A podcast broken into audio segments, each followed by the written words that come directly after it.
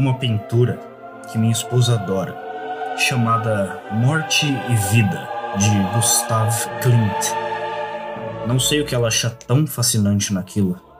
Eu fiz todos os ruídos certos quando ela me mostrou sua amada impressão emoldurada quando estávamos namorando. Hum, e oh, inventando algumas besteiras sobre esquemas de cores quentes e frias e a escolha específica de ângulos e linhas. Ela era uma artista. Nossos primeiros encontros envolveram longas caminhadas por museus, começando no período azul de Picasso e terminando em carícias pesadas e bolas azuis. Fiz um curso de História da Arte como eletiva quando estava terminando meu doutorado Lembrei-me o suficiente da linguagem para encantar minha futura esposa, fantasticamente linda, e atraí-la de volta para o meu apartamento imundo e estupidamente lindo. Estamos falando de mim como o sapo solteiro imundo, sentado em um lírio feito de recipientes vazios para lavar, cercado por um lago com roupas sujas o suficiente para manter uma lavanderia em funcionamento por seis longos meses. Lembro-me de ter lutado para encontrar dois recipientes em formato de copo para a garrafa de vinho que trouxemos enquanto ela estava no banheiro.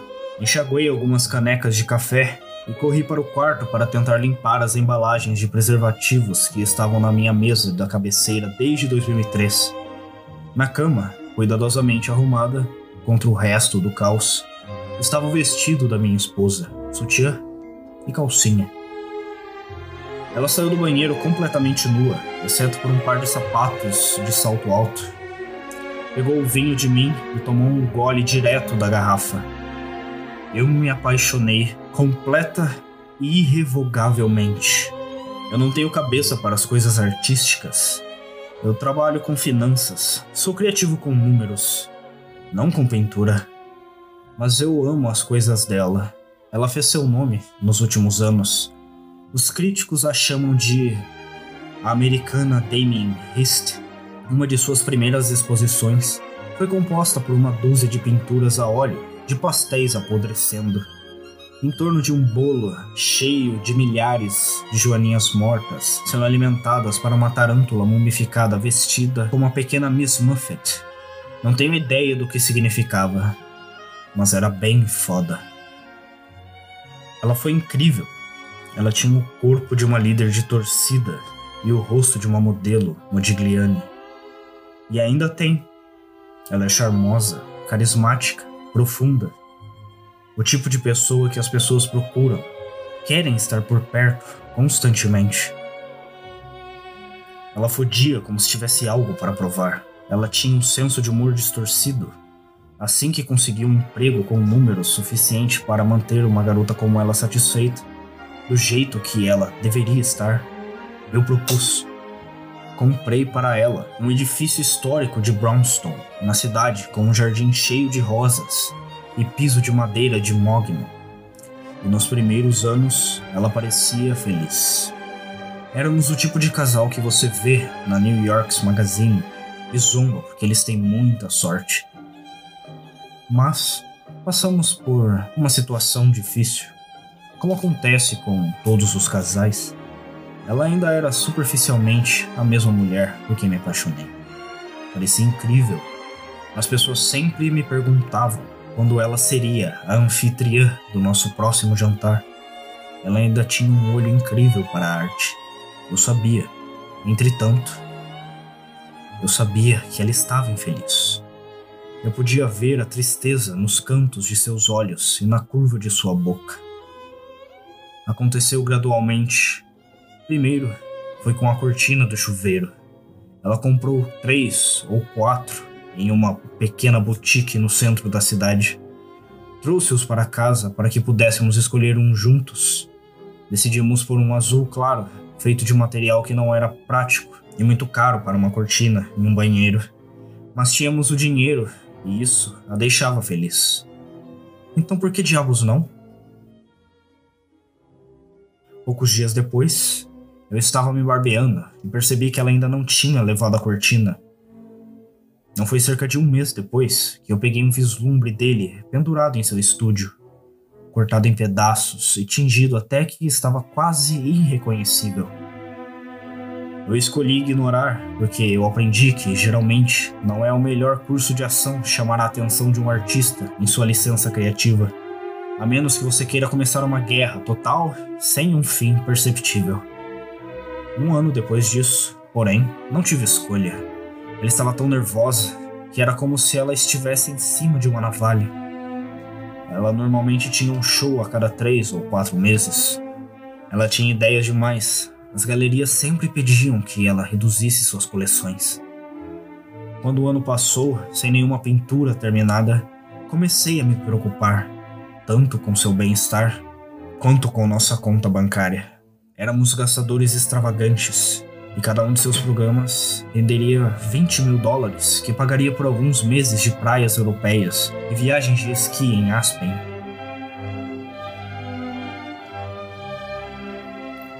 A gota d'água, porém, foi quando ela queimou as rosas. Acontece que ela havia concluído dezenas de projetos ao longo do ano. Odiava tudo isso e destruíra ou pintava tudo. Enquanto eu estava no escritório, ela perdeu o controle. Mergulhou cerca de 16 telas em fluido de isqueiro e colocou fogo no quintal. Quando recebi a ligação do corpo de bombeiros, corri para casa para encontrá-la sentada na parte de trás da ambulância, coberta de cinzas, cabelos loiros chamuscados nas pontas. Ela estava fumando um cigarro. Olhei para as flores queimadas, os esqueletos de suas pinturas, os galhos em ruínas de esculturas quebradas e perguntei o que aconteceu e por quê. Ela deu uma tragada no cigarro e disse: Era meu para queimar.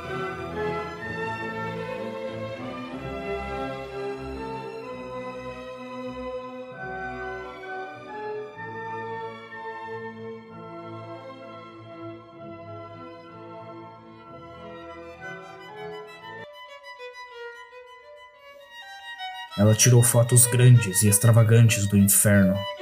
Uma família de coelhos sufocados na fumaça. Ela os empalhou e montou em ordem de tamanho em um vulcão de bicarbonato de sódio, como os que você vê nas feiras de ciência do ensino médio.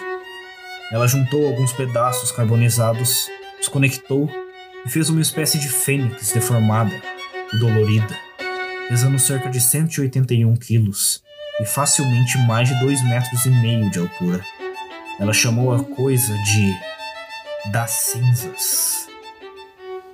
E as críticas no Times chamaram de incendiário. Sua primeira incursão em se tornar uma verdadeira artista. Alguém comprou a Fênix. Tenho pena da pessoa que acorda todos os dias e olha aquela coisa estranha suspensa em agonia constante.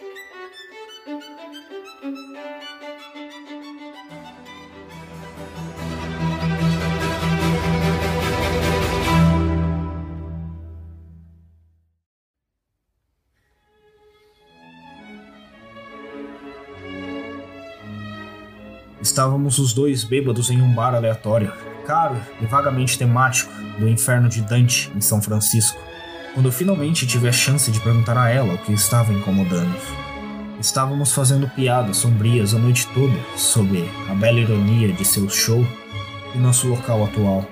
A princípio, ela negou veemente que algo estivesse errado, apontando com raiva que tínhamos ganhado quatro vezes mais com seu último programa do que com qualquer coisa anterior, que ele mais do que cobriu os danos, que pagou nossas férias eu fiquei em silêncio. Ela jogou o cabelo recém-cortado e parecia que ela ia se abrir por um segundo. Eu vi seus suaves olhos azuis se encherem de lágrimas. Então, ela tomou uma dose de whisky de um copo que tinha uma cabeça de touro e sorriu. Bem, para começar, ela balbuciou, balançando indiferentemente o copo da argola do nariz do touro. Tenho quase certeza que estou grávida.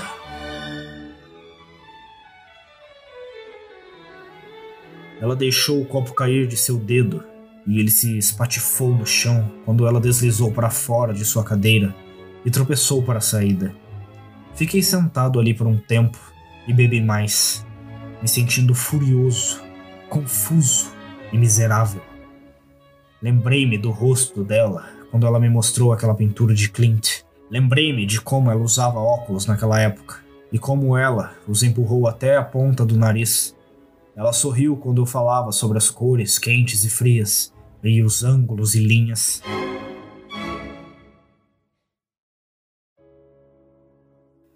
Transformamos seu estúdio em um berçário, enquanto ela ficou em São Francisco e fez Deus sabe o que com seus amigos artistas. Mandei uma paisagista entrar e replantar as rosas. Eu trabalhei muitas horas extras. Bebi até dormir enquanto folheava os livros para a paz. Ela voltou quando estávamos quase no fim do período. Durante a noite, cheguei em casa do trabalho e encontrei fotos dos ultrassons postadas nas geladeiras de duas gêmeas de aparência saudável, bebês grandes. Entrei em nosso quarto e a vi dormindo em cima das cobertas, a barriga inchada, cheirando levemente a maconha e diluente. Ela tinha um arco-íris de tinta seca nas pontas dos dedos. Afrouxei minha gravata e caminhei até o berçário. Ela estava ocupada o amarelo cenário que eu escolhi estava coberto com uma camada de azul translúcido, e ela havia coberto uma parede com padrões e arabescos no estilo de Clint.